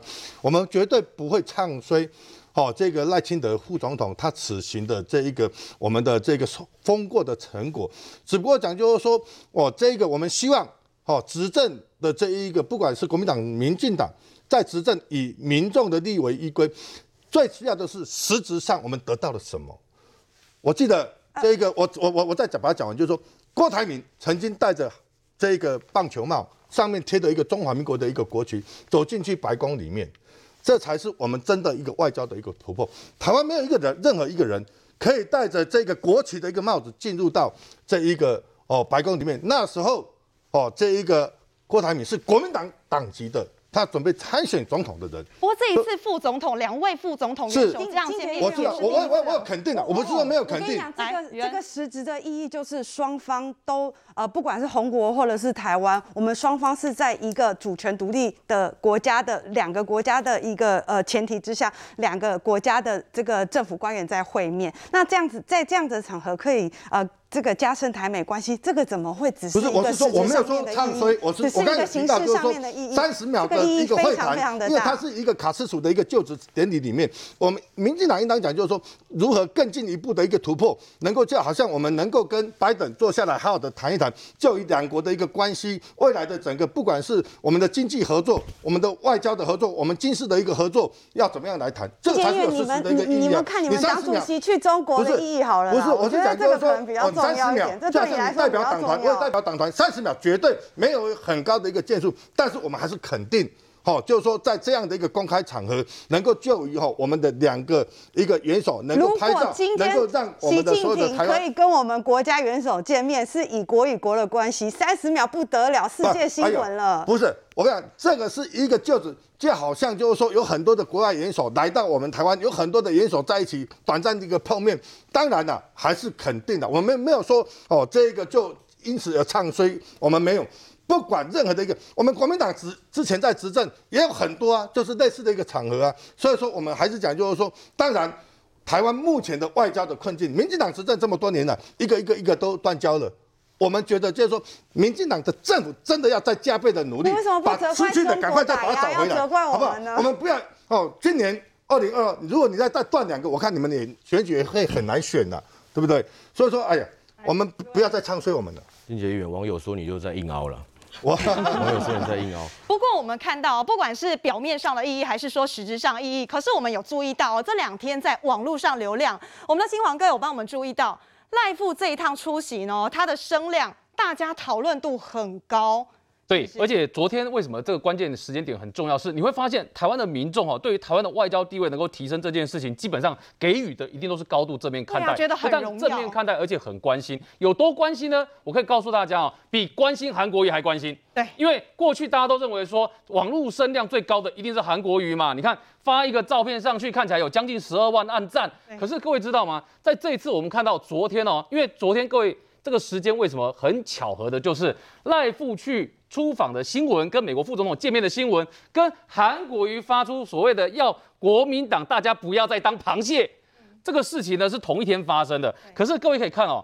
在过去这这一段时间里面，过去二十四小时的网络声量，红色的线呢是这个赖副总统赖清德三个字的网络关键字，Google 的趋势线，然后蓝色的是韩国瑜的关键字。哇擦，就那这两组哎、欸，你看过去我们都知道是韩国瑜的线，通常都是稳稳的在上面，声量最高，讨论度最高。可是你看哦。在这一次事件里面，红色的线是不是远远压在蓝色线上面？所以等于韩国瑜把声量拱起来，这是韩国瑜加赵少康加江启臣，然后加朱立伦，等于说这四个人的新闻在同一时间发出来爆发之后，哎。输给赖清德哎、欸，对，没错，你会发现这个结果可以看到的是，赖清德是副总统这一次跟美国副总统见面，然后出访洪都拉斯，跟洪都拉斯总统见面这件事情呢，其实对多数的国人来讲，都是用正面的角度在看待。好，我们看到赖清德此行呢，不只是巩固邦谊哦，拓展外交，他也帮自己累积了不少外交学分，而且大家有注意到，跟他一起同行的一个人呢，未来两个人有没有合作机会？等一下继续来谈。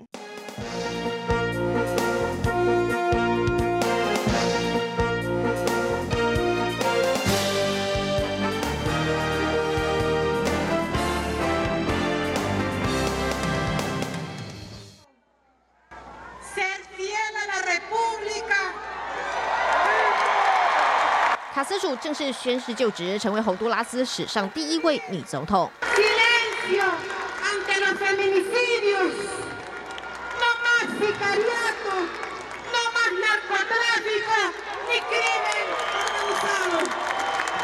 友邦大喜，我国派出副总统赖清德率领特使团到场祝贺。进场时，面对群众欢呼，赖清德入境随俗，热情送飞吻。赖清德脸书提到，满场的洪都拉斯民众喊出“团结的人民不会被打败”，这句话深深触动他。他始终相信团结一定能让国家越来越好，台湾会持续与民主同盟国家站在一起。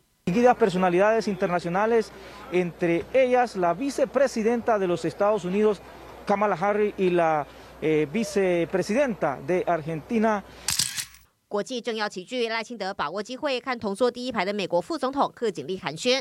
台美现任副总统首度在国际场合互动，聊了三十秒，被视为外交突破。根据现场贵宾座位的安排，赖清德和贺锦丽中间还隔着哥斯达黎加总统奎沙达以及西班牙国王菲利普六世。不过两人依旧同框交谈，引发国际关注。有外媒在脸书粉丝页放上两人对话的多张照片。彭博社还以贺锦丽冒着惹怒中国的危险向台湾副总统打招呼作为新闻标题，路透社也报道，台美副元首罕见同框互动，势必会激怒中国，恐怕加剧北京和华府的紧张关系。We did not discuss China, but certainly, uh, you probably know the, the vice president of Taiwan was there. He came up and introduced himself to me.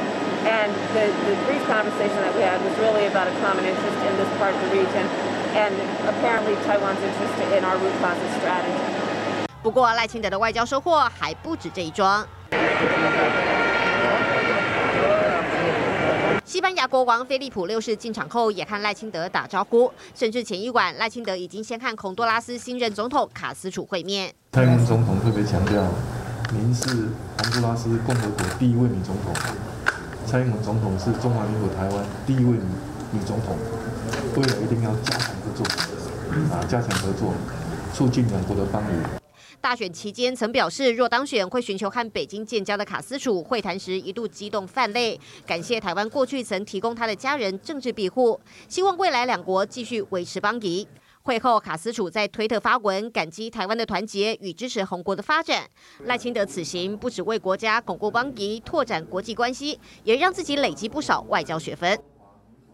好，除了外交学分之外，大家不晓得有没有注意到，现在呢，赖清德他们一一行人其实已经回程了，又回到了这个旧金山。那这一次我们看到有一个人全程跟紧紧，是谁呢？我国的驻美代表肖美琴。好，这两天呢，他们都有在脸书上哦，PO 出了这一张照片，是自拍照哦。那赖清德甚至还说，真的是他乡遇故友，非常的温暖，非常的温暖。那很多人就在讨论啦，接下来二零二四年有没有可能是？赖萧配呢，是不是真的有谱呢？我们来问一下杰明哥。好，当然，大家非常欢喜啊，就是赖清德副总统能够在国际媒体上出现，这是一件事情，是让大家非常兴奋的。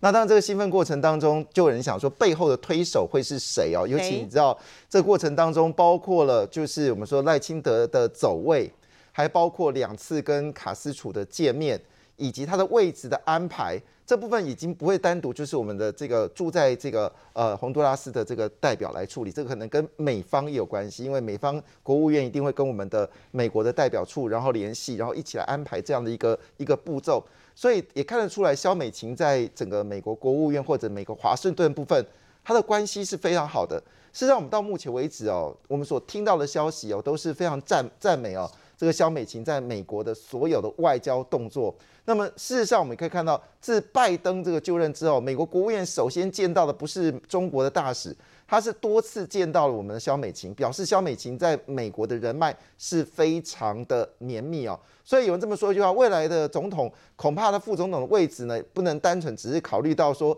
未来的交班，而事实上考虑的事情是全世界的外交的一个心态。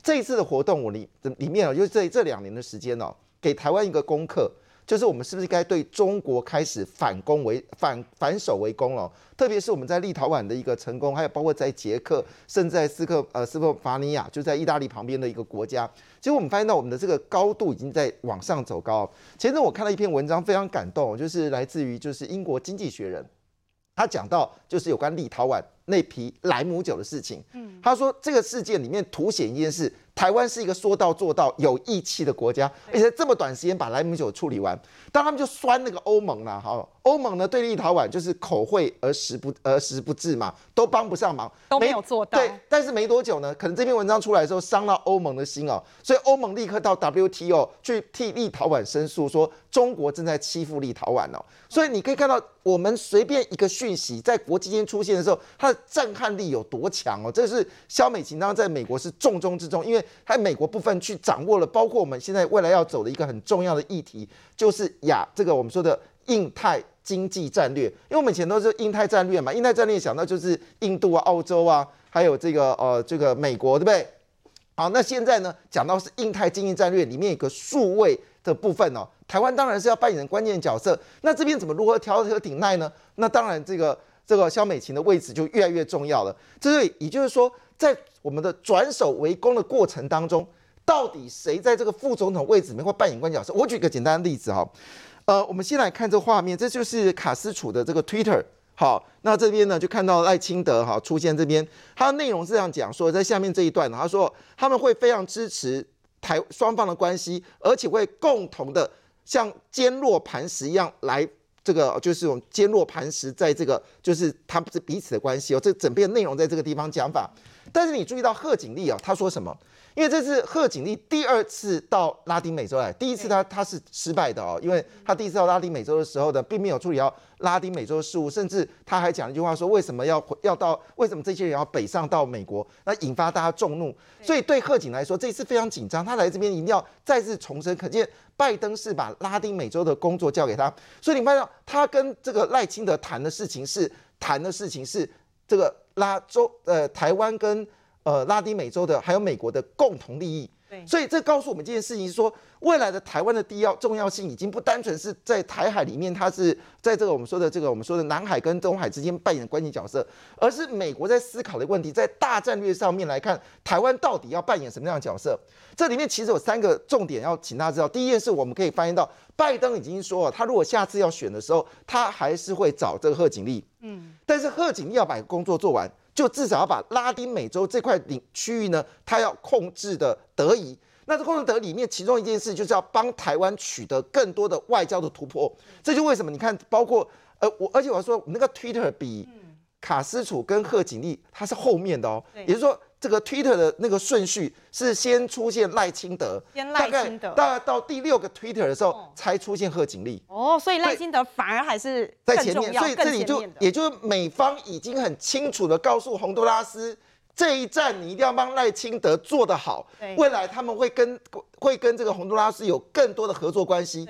第二件事关键事事情是。事实上，我们在看哦，刚才这个呃呃，就是我们呃来宾已经有谈到说，有关在川普时代，他就有一个基金哦，这个基金拉丁美洲、东南亚都有。拜登当然现在目前为止还是以这个美国本土为主嘛，因为他现在民调比较低。可是我们可以预期的未来情况下。台湾在美国的一个重要关系，恐怕你不能只是亚洲哦，恐怕跟全世界，台湾都会扮演更多的关键角色。没错，这一次呢，可以看得出来，赖辛德这一次出访哦，对我们台湾的外交关系上面呢，真的是加分很多。不过大家也注意到啦，萧美琴沿路都跟着他，大家就在拱说两个人有没有机会哦，赖萧配来选二零二四，稍后继续来谈。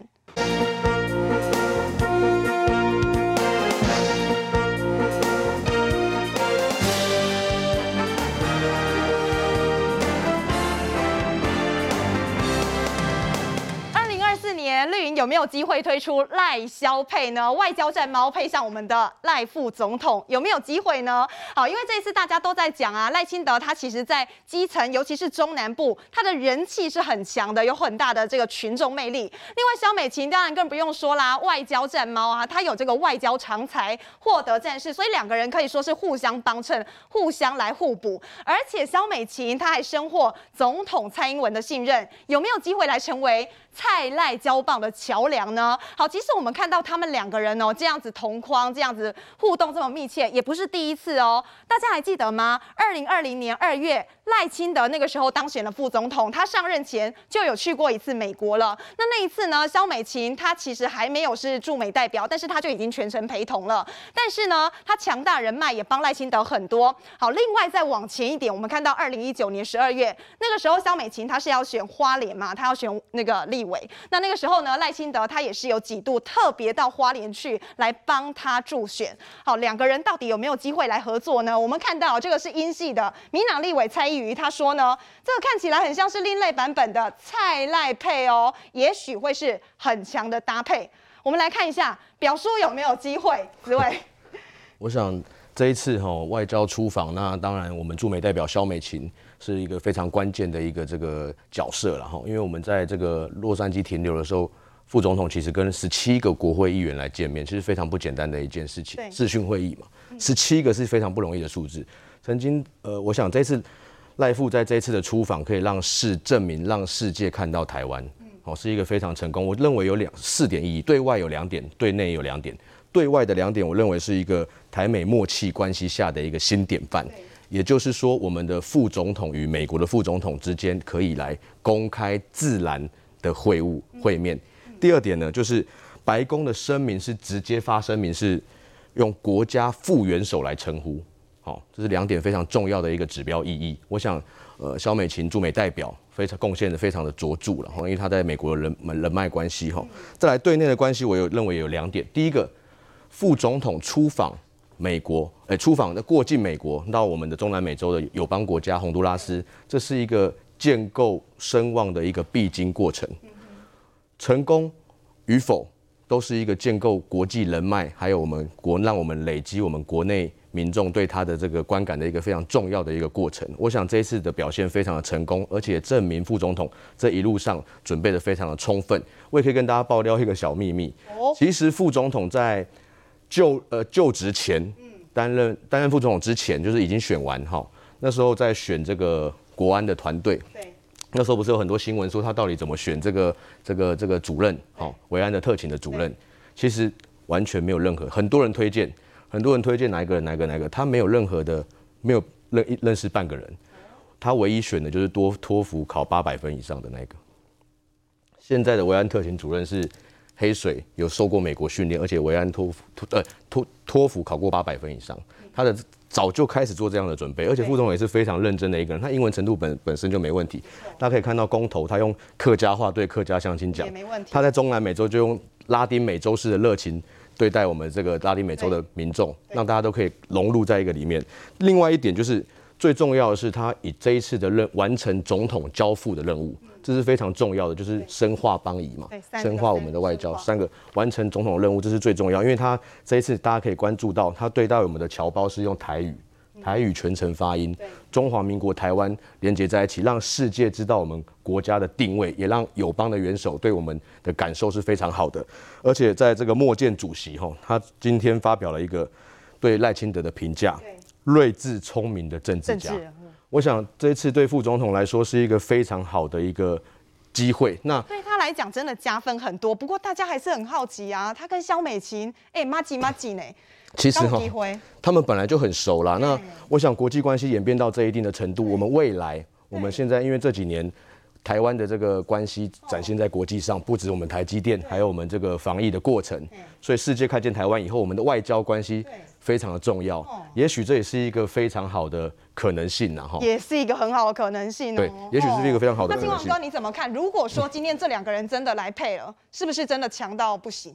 而且我跟你讲，有三件事情，其实赖萧配其实是有可能，不是不可能哦。为什么这样讲呢？从三个部分来看，第一个。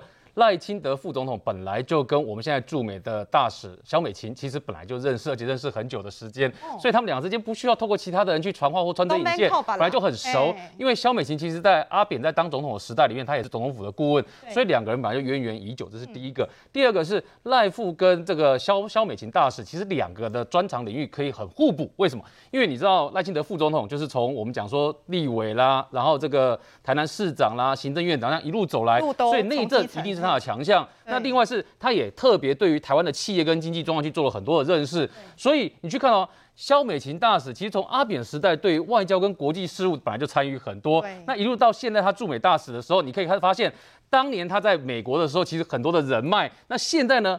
你要想说阿扁时代当初他在美国那些人脉，那时候可能都是人家的助理而已，现在都是台面上的外交官。对啊。所以肖美琴大使在那个华府啊，在美国的外交圈里面人脉为什么多？这就是原因。所以他跟赖清德副总统两个，一个内政，一个外交，刚好也是很好的互补。然后第三个最重要的是，我们都知道萧美琴大使跟蔡总统关系很好。那么你也可以看到的是，对于蔡总统来讲，他党内最坚实的支持的一派就是英系嘛。对，所以对于他跟赖富来说，两个刚好在各自的支持族群上面又可以互补，所以从支持族群的部分，从他跟赖副总统关系的部分，也从两个人的强项的部分，你都可以看到这两个人之间，其实在一起合作搭档几率其实也是很高的。那当然到最后会怎么成型，我们不知道，只是至少你可以看到这里面啊，就是赖副总统出访的时候有几个经典的场面，他们在赖合照同框是在一起的。第一个，你看到赖副总统这一次到美国去的时候，他去的那个时间点，两个不是一起自拍吗？这是一个。就先第二个，在这次我们我看到西班牙王室自己发到推特上面的照片里面，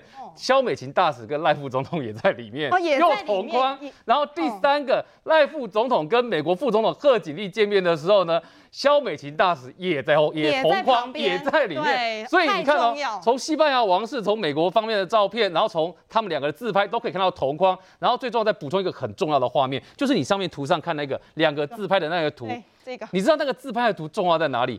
除了萧美琴大使跟赖副总统两个同框之外，赖副总统手上的手机拿出来那一张是有玄机的，为什么？因为那一张它的对焦的画面刚好是对到哪里去呢？它对焦你会发现它镜头它延伸的点，很自然而然让你看到这个赖副总统上他的西装上面的徽章，那个徽章就是中华民国的国徽，就是我们的中华民国国旗。